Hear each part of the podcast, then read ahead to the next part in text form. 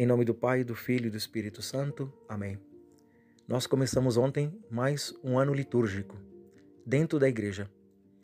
Porque na igreja o ano novo começa com o primeiro domingo do advento. Então a igreja não segue o calendário civil. No calendário civil, o ano começa no dia 1 de janeiro. Então nós já estamos em um ano novo dentro da igreja. E esse tempo do advento é um tempo de preparação para a vinda de nosso Senhor Jesus Cristo. Essa vinda que se dá de três modos. A primeira vinda de nosso Senhor Jesus Cristo foi há mais de dois mil anos, onde ele se encarna no seio da Virgem Maria, nasce em Belém e que nós comemoramos todo, todo dia 25 de dezembro.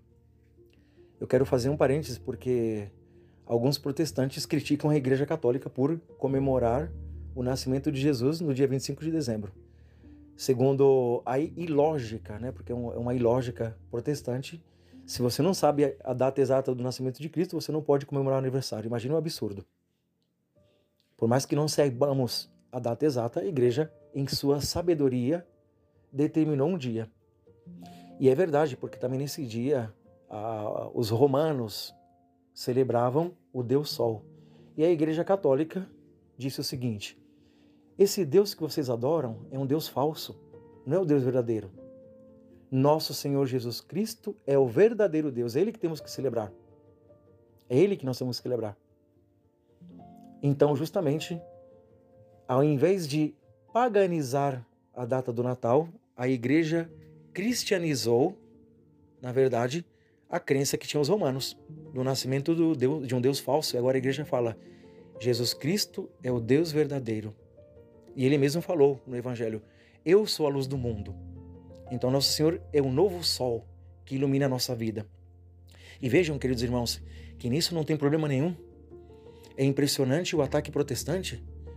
Inclusive, vários dizem que a Bíblia não manda, olha o absurdo, não manda celebrar o Natal.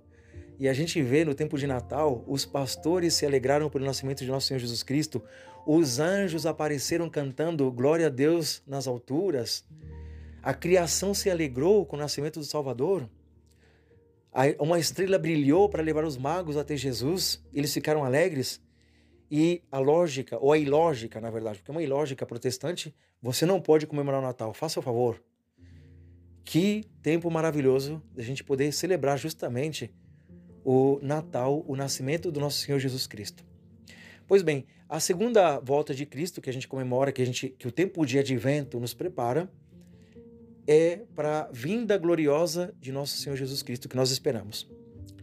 Ou seja, que é um dogma de fé que nosso Senhor voltará glorioso para julgar toda a humanidade.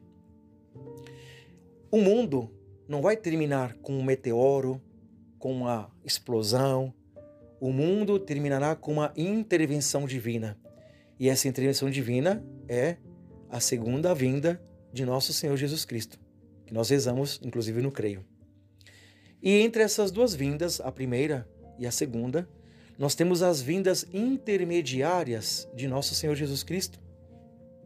Por isso que o tempo de advento também tem que preparar-nos para essas vindas que vêm de nosso Senhor Jesus Cristo. E de modo especial, a vinda dele na Eucaristia. O evangelho de hoje, que é o evangelho do centurião, nos deve então levar a refletir sobre a vida de fé.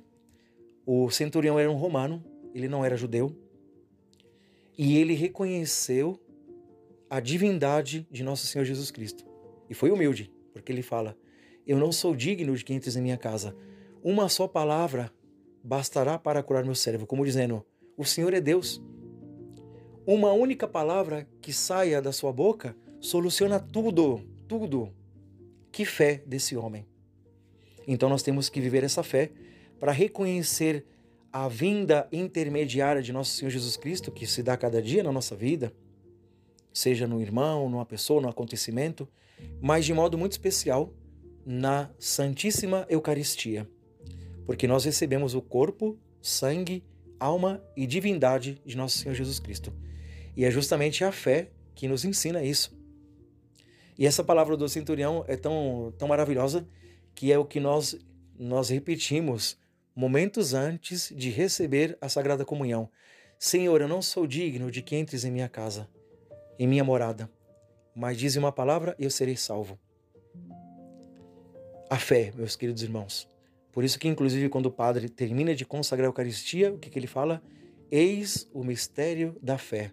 Vamos então aprender hoje com esse evangelho, o evangelho que nos mostra essa fé do centurião, e pedir, pra, pedir a Deus também que aumente nossa fé para saber reconhecê-lo nessas suas vindas intermediárias que vão nos preparar, inclusive, para a vinda definitiva de nosso Senhor Jesus Cristo, que se dará somente quando, quando Ele quiser, Ele sabe quando será esse dia.